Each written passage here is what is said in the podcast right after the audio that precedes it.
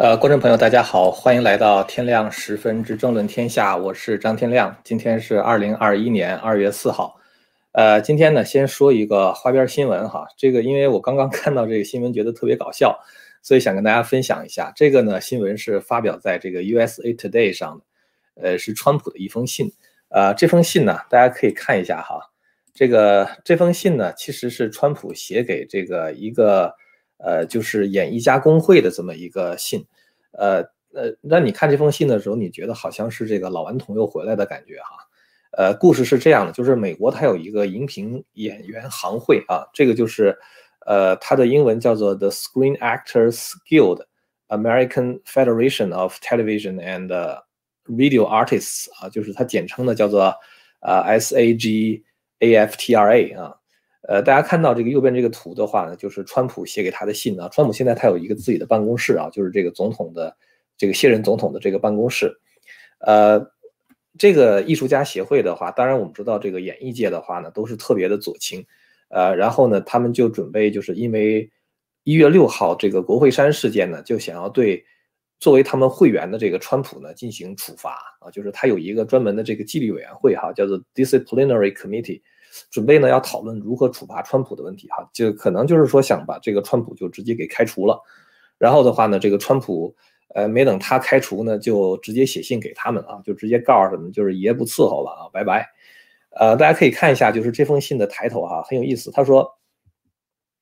呃，他说这个 Miss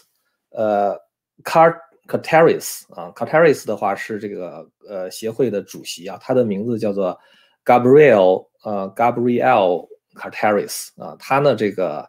呃，大家知道美国人一般写信的时候，他总是最最开始会写 Dear 啊，是谁谁谁哈，什么什么先生或者是某某，呃，小姐，呃，他这地方写的连那个 Dear 都省了啊，就连亲爱的都省了，就是根本不给你套近乎，一上来的话直呼其名啊，这个其实是一个特别，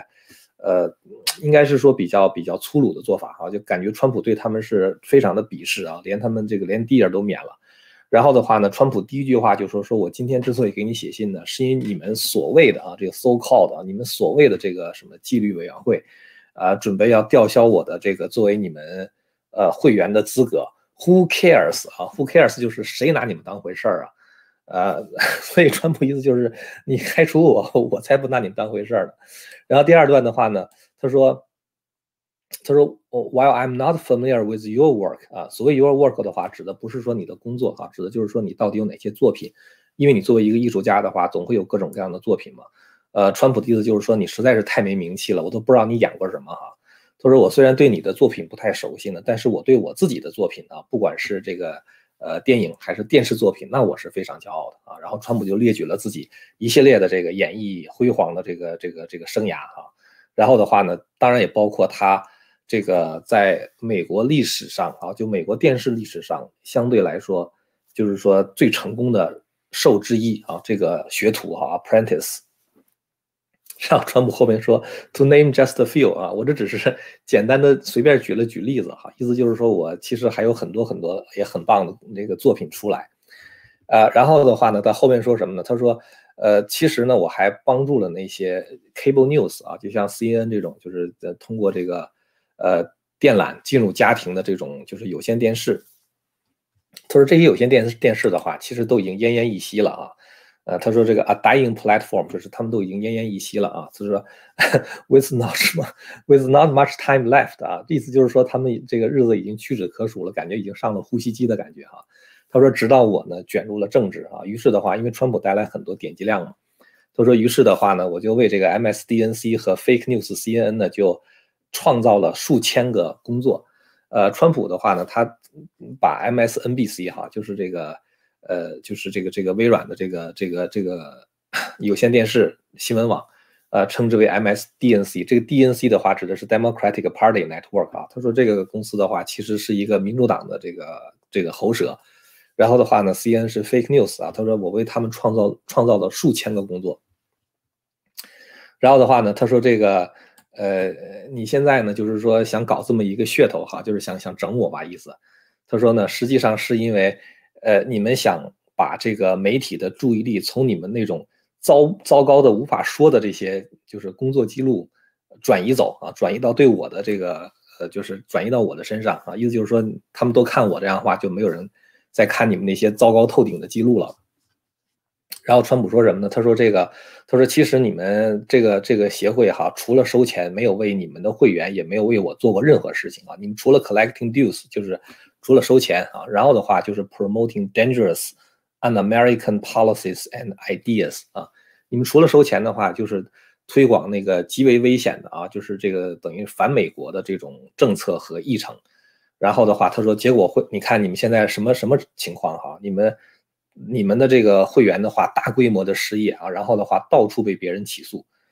然后他说这都是你们的这个政策的失误了哈。然后他说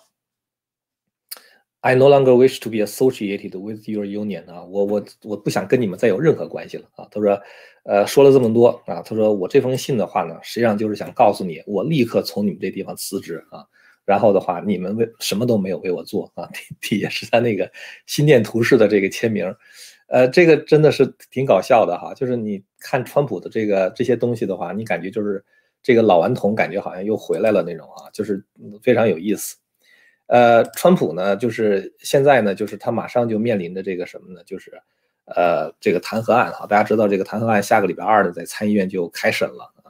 这个民主党的这个首席弹劾代表哈，他也是一个宪法学的教授啊，这我也不知道他是他怎么当的宪法学的教授。宪法上明明规定，就是说作为一个现任总统，作为一个平民的话，你是不能弹劾他的啊，就是弹劾只是针对在任总统嘛。这个人呢叫做呃 Jamie Raskin 啊，这个人的话就是说说。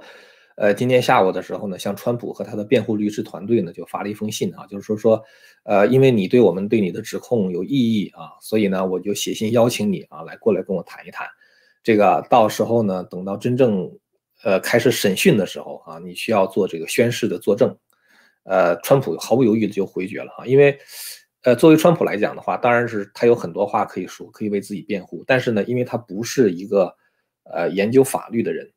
这样的话呢，你在这个做这个呃为自己辩护的时候，可能有一些话就会被别人抓住把柄啊。所以，呃，而且我觉得作为川普来讲，如果真的出席这样的会议，是对在任总统的一个羞辱啊。所以我觉得川普也确实是没有必要去。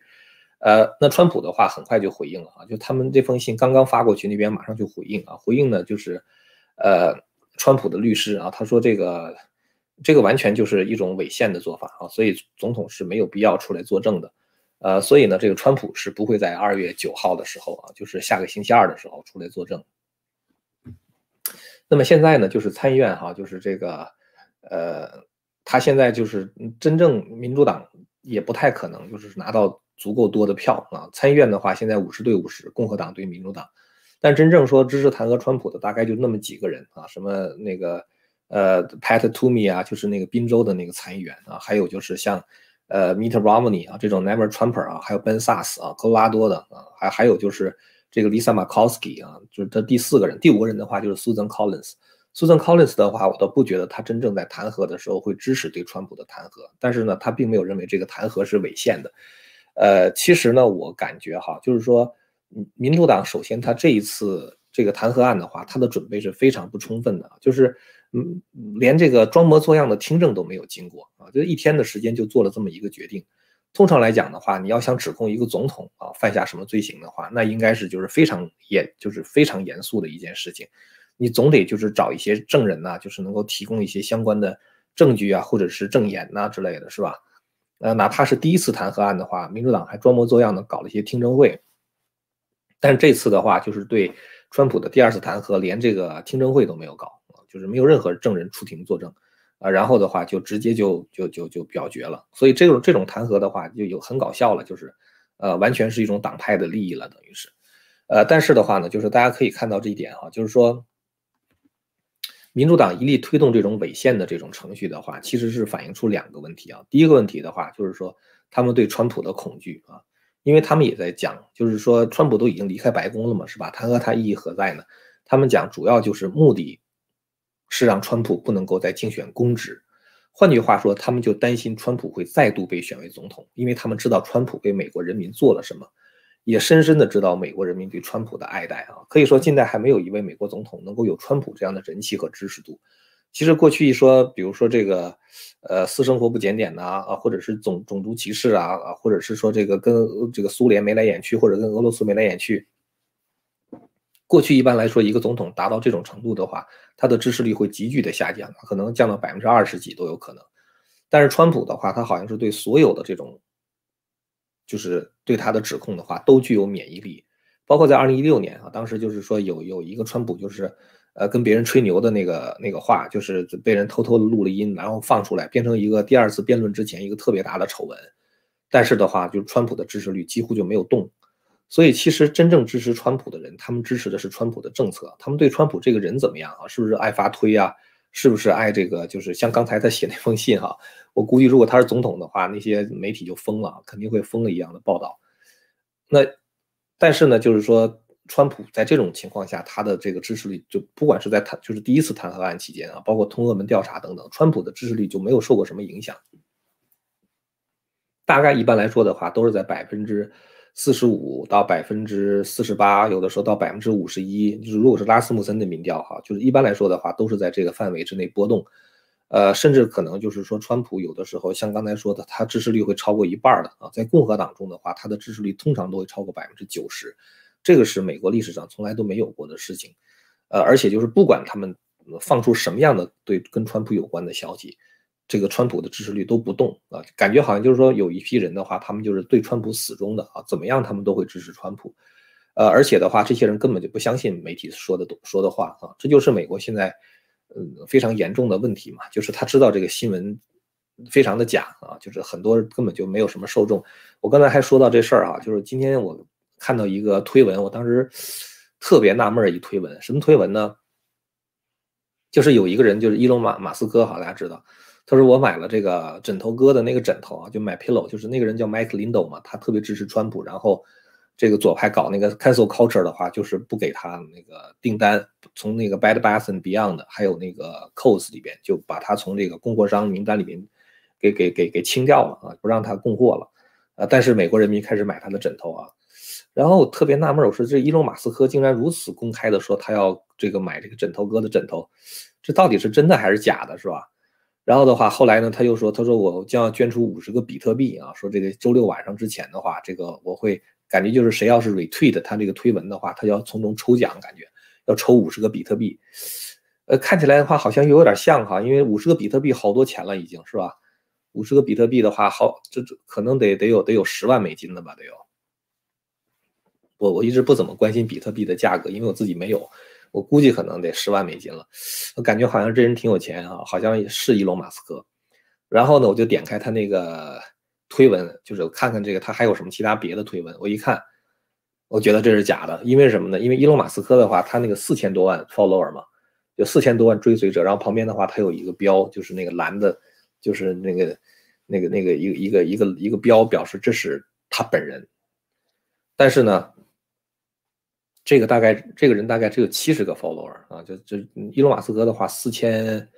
四千四四百多万吧，将近四千五百万的这个这个追随者嘛。我想这肯定不对，然后再仔细一看呢，这个伊隆马斯克的那个名字哈，Elon Musk 后边有一个下划线啊，你不仔细看看不见的，所以呢，这个我才知道这是假的。所以有的时候在这个 Twitter 上啊，在这个呃就是社交媒体上的话，你也会看到很多的这个假新闻。呃，然后呢，在主流媒体的话也是假新闻，所以现在这个发现真相真的是一个挺难的事儿哈。反正我是，呃，如果明显违反常识的这种这种东西的话，一般来说不会逃脱我的眼睛啊。就是，但是如果他要是伪装的比较好的话，那也不好说。所以我尽量就是在报道的时候能够把一些真实的情况，就是经过我的过滤吧和判断给大家说一说哈。这个。刚才说这个民主党对川普的这种弹劾，哈，我觉得他们深深的知道这个川普在民众心目中的地位。其实他们弹劾是出于一种对川普的恐惧啊，所以其实我想呢，就是如果川普第二次竞选的话，他是很有可能再度当选的。呃，这就是为什么民主党现在就是想方设法给他设置这样的障碍。我觉得民主党有一个非常重要的。问题他们没有想清楚，真正决定美国命运的人应该是 we the people 啊，应该是我们人民来决定这个人，这个人到底是不是还能够选总统？如果川普真的是像你们说的那么坏啊，被妖魔化，那你觉得会有超过一半的美国人会选川普吗？对吧？如果你知道超过一半的人会投川普票的话，那也就是意味着你知道川普其实没有你们说的那么坏，你们说的那些东西全是假的啊。所以我觉得这是一个非常关键的问题啊。呃，那么第二点的话，就他们之所以这样弹劾的话，也是因为他这个左派的话，把川普的选民七千五百万投票给川普的人视为他们的敌人啊，所以他们这个弹劾川普的话，其实是为了打这七千五百万人的脸啊。所以我觉得，呃，这事这这个事儿的话，咱们还得得想清楚啊，就是这个这个民主党真的确实是比较邪。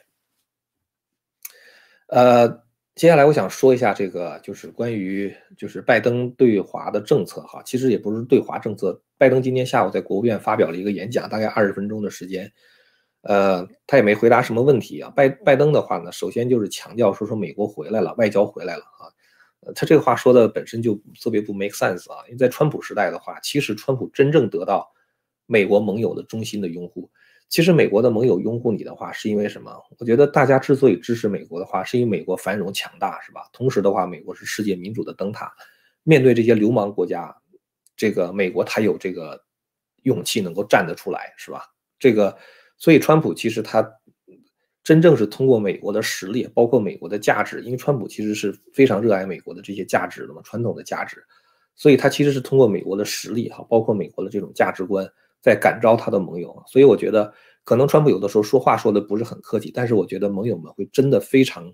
欣赏川普为他们所做的一切，包括比如说以色列和这个就是巴林呢，就是这个中东这些国家，阿联酋啊什么签订这个和平条约是吧？就中东和平进程，这个几十年的僵局在川普的时代露出了曙光是吧？包括这个科索沃什么，就是很多这个这个这个科索沃跟塞尔维亚之间这个协议，就是很多的这个相关的国际问题的话，其实是在川普的斡旋下啊，就是有了很多的转机。呃，所以呢，其实国际社会应该是对川普相当的欣赏，而且川普对于中共的这种非常这个清醒的认识和非常坚定的这种这种立场的话，我觉得也会赢得人衷衷心的拥护。呃，其实我觉得一般一般的人哈。就就我的感觉就是，他们都会喜欢有原则的人，就是你这个人是 predictable 啊，就是说你是可以预测预测的，就是你是有原则，你不会墙头草随风倒，是吧？有的人的话，你就觉得你没法信任的啊，像 Lindsey Graham，他一会儿支持川普，一会儿反川普，一会儿支持川普，一会儿反川普，跟那个烙烧饼一样，是吧？包括那个 Kevin McCarthy 啊，他一会儿去支持川普，然后一会儿又支持这个弹劾川普的那个那个 Liz Cheney，呃，就是。嗯，就这些人，你不知道他到底在想什么，或者是说你觉得这是一个没有完全没有原则的政客，是个老滑头，是吧？你你没法相信他。但是我觉得对于川普来说的话，他非常的真诚啊，promise made，promise kept，是吧？他既然说了，他就做到。这种人的话，我觉得其实在政治这个生态圈里边的话是非常稀有的。我觉得也是那个政治家，他有如果有一点点良心的话，他应该觉得。这个川普是一个值得信赖的人，而且是个值得钦佩的人啊！我觉得这点的话，就是说，呃，有的时候我觉得那种道德魅力哈，这种人人格魅力的话，它是有一种感召力的啊，它应该是能够赢得别人的这种这种拥护和尊敬的。所以，我所以我觉得拜登说什么美国回来了，外交回来了哈，我觉得这个 美国要真要是在拜登的领导下的话，这个很快可能美国就就会衰落了，是吧？反正拜登的话呢，他的就是说这个。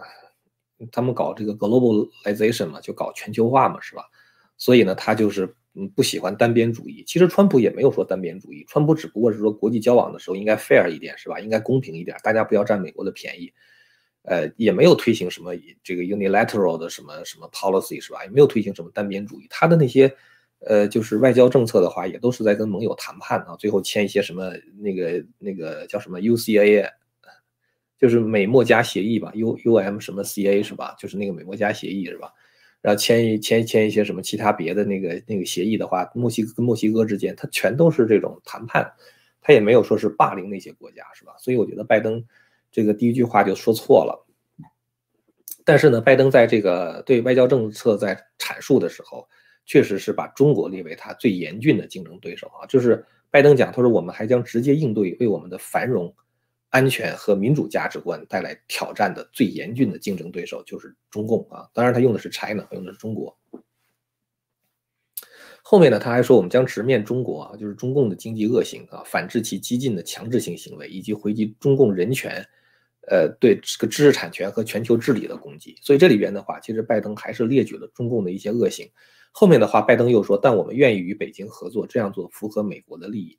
呃，拜登的话应该怎么看哈？他到底是跟中共这个把他视为对手呢，还是把他视视为一个合作的伙伴呢？呃，其实我觉得拜登他说把中共视为这个要跟北京合作，这样做符合美国的利益，这是应该是在某些方面啊，比如说气候变迁啊，或者什么其他别的，就是这个，呃，就是包括比如说这个留学生的互访啊，或者是甚至中共的他的一些。这个媒体再重新来美国呀，什么之类的，我觉得拜登在这方面的话呢，可能会有所放松啊，这是我的一种感觉。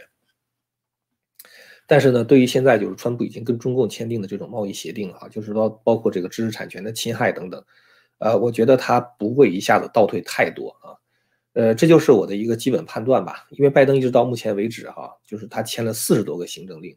除了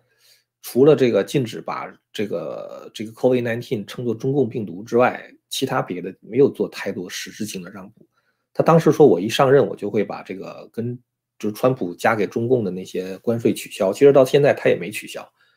呃，所以呢，这个我感觉就是说他不会从川普的外交政策上退的太远啊，就是他可能会退一点啊，就是软化一点，但是呢，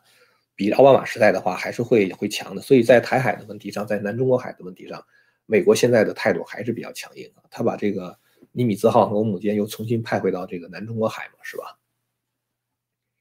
这个是我的预期，预期哈，就是说，我觉得拜登的这个政策的话，可能会尽量模糊啊，尽量多做，但是少说啊。就是具体的政策上，他可能会做一些啊，但是就是说，他知道他一说的话会让中国很没面子啊，所以他可能说的说的可能会比较少。但是呢，他呃很多事情该做的话，我想他还是还是会做，呃。其实大家知道，美国这个这个这个总统啊，他其实做决策，他不是一个人决策，总统他都是有自己的一个咨询团队。呃，比如说这个，因为你一个总统的话，你不可能，比如说懂法律、懂国际关系啊，就懂这个这个经济，然后懂税务。呃，比如说现在突然间告诉你说，这个缅甸军政府和这个昂山素季之间发生了什么什么什么什么问题，你如果不是研究这个国家的专家的话，谁知道缅甸？这里边到底是到底的问题在哪里，是吧？到底是呃民主和专制之争呢，还是民族问题呢？还是呃其他中共在背后嗯搞事儿呢？还是因为什么？比如说这个这个这个什么罗兴亚的这个人人权的这个这个种族屠杀呢？就是你如果不是真正关注这些国家的话，包括比如说，其实我觉得拜登你拿一个地球仪让他画一画，比如说那个那些非洲国家，你随便说一个在哪儿，让他在地球仪上指一下，他都不见得能指得出来的。所以说呢，在这种情况下，总统做决定的话，他永远都是一个团队在给他提供这种建议。这就是为什么大家觉得，就是当年小布什好像就是智商也不是很高。小布什在耶鲁读书的时候，他的那个成绩是 C plus 啊，C plus 的话，基本上 C 就是及格嘛，基本上就是说在在那在那混日子。所以说他不是很聪明的一个人，但是他为什么也能当总统呢？就是因为他背后他有一个强大的团队啊，就是给他什么。提供什么情报啊？国家安全顾问呐，什么这些人哈，所以呢，我觉得拜登呢，不管他在中共那边的话有什么样的这个把柄哈，被抓在中共的手里，很多时候我觉得他在做决定的时候的话，还是受制于很多的因素啊，也不是说他想干什么就干什么的。如果一个总统想干什么就干什么的话，那川普早就想干什么干什么了，是吧？那就不会等到现在了。所以我觉得现在这个问题的话呢，就包括拜登的很多的政策啊，比如说这个给什么一千一百万移民、非法移民美国公民这事儿，我觉得在参议院可能都过不去。拖两年的话，拖到二零二二年，共和党很有可能会夺回这个参众两院。到那个时候的话，这拜登那些政策的话就更没戏了。所以呢，这个我觉得这个关于拜登的这个问题，我其实一再在表达这样的观点啊，我觉得大家都不用特别的悲观啊，到大家现在。呃，原来我觉得我的考虑思考的话也是偏悲观一点吧，嗯，我没有那么悲观，但是有一点悲观。我悲观的话，主要悲观在美国国内政策上啊，比如说 LGBT 啊，这个这个就是他们什么男人上女厕所，这个在我来看的话不可接受的啊，呃，完全无法接受的事情。所以我我其实主要是这些东西，我觉得我就是说，呃。怕这个美国就变成一个就是男女不分呐，就是很多类似于这种事儿吧，啊，而且其实我也不觉得美国有非常系统的种族主义，我也不觉得美国的历史是多么的多么的黑暗啊，我觉得这些方面的话，他是在挖美国的根啊，呃，但是就是在这个外交政策方面，嗯，甚至有一些内政方面的话，倒不一定会走得那么快。呃，我悲观主要是在那些方面哈，不是说这个内政外交政策马上就会怎么样了。这件事情其实我说过很多次了哈，我觉得就是还是值得说，大家再观察啊，看我说的对不对啊。这个最后我想说一下这个 GameStop，那我不是想说我自己有多么的先见之明哈，其实对于拜拜登的这个内政外交政策，我昨天做了一节目，我就说他内政外交政策比较明朗。其实你看今天拜登的讲话，跟我昨天讲的那些东西的话，还是还是蛮匹配的啊。呃，我想说一下这个 GameStop 哈，今天看到它的股价已经跌到了五十美元。我今天早上看到一个新闻，是这个阿波罗网的新闻哈，就大家可以看一下啊，就是阿波罗网这个新闻呢，它是说这个。它实际上它也是翻译这个《华盛顿邮报》的，就是它是这个就是就是阿波罗网的这个新闻，它是翻译《华盛顿邮报》的啊，就是这个这个新闻，这个有说什么呢？就说有一个这个十九岁的大学生是欧洲的啊，他那个搭错车了啊，搭错车了。这个他在这个 GameStop，呃，就快要没法跑的时候啊，他上去了啊，上去之后的话，结果他这个一万欧元的学贷积蓄赌一把啊，然后的话，结果最后呢赔的户头只剩下三十元了啊。我觉得真的是挺惨的啊，呃，我说这个事儿的话，其实是想说什么呢？就是我在前两天做节目的时候，我就说，这应该是二月一号的时候啊，我在做节目的时候，我就说，我说这个事儿啊，这 GameStop 最好大家不要进了啊。二月一号的时候，我说那个散户可能会出现就是现在看到的这种结局，就是你你你赔很多。呃，当时我曾经形容就是说，散户跟这个华尔街的这种赌哈，就是伤敌一千，自损八百啊，就是我是用这种词来形容它。但是其实自损八百的话呢，对于某些散户来说的话，可能就是倾家荡产啊，就是刚才说这情况。所以给大家看这个故事呢，倒不是想说我这人有多么的厉害啊，我想说的是，我们还是需要做一些扎扎实实的工作啊，不要想着跟这个华盛顿的精英或者华尔街的精英去赌啊。呃，有一些这个工作的话，应该还是从基层做做起啊。就是人家就是民主党那一做做几十年啊，搞这种社区组织、社区活动啊，这个包括这个就是在法律啊、什么州务卿啊各个层面的话，就想方设法的去去打败共和党。共和党的话，感觉好像天天在睡大觉一样那种似的，是吧？所以今天看到方伟的一个呃这个他的推文哈，他说现在各个战场州议会的共和党呢。在今年开门之后的话，会着手解决选举漏洞啊。一个是 Georgia 参议院的提案，缺席投票，在申请投票和交票的时候都要看身份证啊。呃，我就讲过，我说选举是周全啊。如果是周全的话，你就一定就是说在州这一级的话，就把这个法律制定好啊，不能够再钻这种什么邮寄选票啊，呃，什么什么不要 voter ID 啊，像这样的东西的话，一定要把它堵死啊。那 Georgia 的话，现在在做这个事情。然后 Arizona 也是三个提案啊，说收到邮寄选票之后的话，人得跑回来投。然后宾州的话呢，会废除2019年放宽的法律。呃，其实我觉得像那个 Wisconsin 其实是大有可为啊，因为 Wisconsin 的话，三分之二就是州议会的人都是共和党人，呃，参众两院都是。然后呢，Michigan 也是啊，Michigan 的话就是说这个也是共和党多数啊。我觉得这个 Michigan 的话也应该是有很多作为的啊。呃，内华达州的话，我不是很确切，是因为内华达州的话，它那个参院、众议院的话，就是州一级的话，是民主党是多数，所以这个的我就不是很肯定了啊。呃，但是我觉得像什么这个 Florida 呀，像那个 Georgia、North Carolina、South Carolina 哈，就这些州的话，我觉得他们都应该干这个事儿，包括 Ohio，我觉得都应该干这个事儿。如果真的能够把这个选举的漏洞堵死的话，我觉得共和党还是大有可为的啊。这个。当然，现在的话，这个建制派呀，他的这个共和党，当然这个内部的话也是存在着很多的问题。这个共和党现在主要的一个问题就是他的这个精英啊，实在是太，这个就是水太深了，实在是啊。大家看到就是，呃，共和党不是那个党内的三号人物，就是那个 Liz Cheney，他不是这个支持弹劾川普嘛，是吧？结果呢，他支持弹劾川普。党内的话就是感觉有很多人反弹啊，党内党内就是这这这个人我们不能再信任他了，是吧？这个人的话，这个我们要要把他弹劾下去，不让他在党内做这个，呃，共和党在这个议会里边的这个国会里边的 chair。结果呢，说的是人很多啊，就是公开表态的恨不得超过一半儿，应该是超过一半了啊，就说说这个他们都都想把这个 Cheney 给他弄下去。结果呢，这个今天下午的时候搞了一个匿名的投票。匿名投票的话，意思就是说，呃，你投不投票，其实那个就是没人知道你到底投的是谁。所以呢，这个今天晚上就是你看到那个投票结果，就只有六十几个人，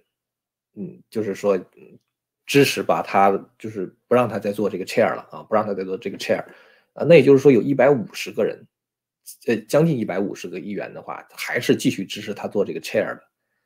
这个是很奇怪的一件事情，是吧？因为当时大嚷嚷的时候，一百多个人说反对他，但是最后投票的时候只有六十多个人反对他，说明什么呢？说明很多共和党的议员是作秀的，他嘴上说反对他，但其实投票的时候他还是支持他的，因为如果你要是不反对他的话，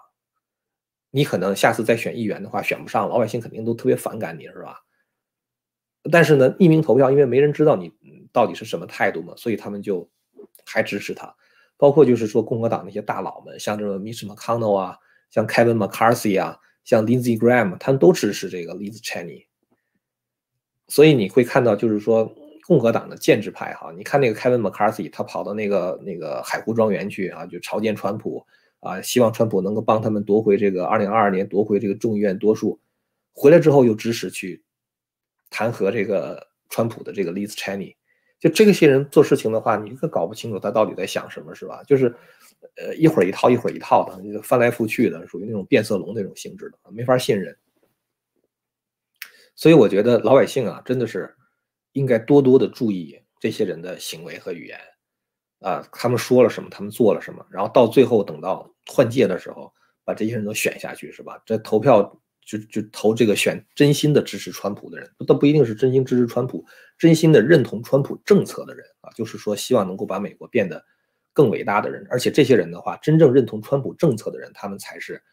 真正的把老百姓放到心里边的人。呃，今天跟大家聊了这么多了哈，如果您要是对我们这个谈的内容感兴趣的话呢，欢迎您订阅和传播这个频道。呃，突然间想起来，今天是过小年了哈，提前给大家拜个年吧，啊。这个咱们这这最近一段时间的话，咱们还在这地方经常会聊一聊啊。这个可能等到过中国新年的时候，我再给自己放一天假。好了，那么今天就说到这儿了哈，感谢大家的收看，我们下次节目再见。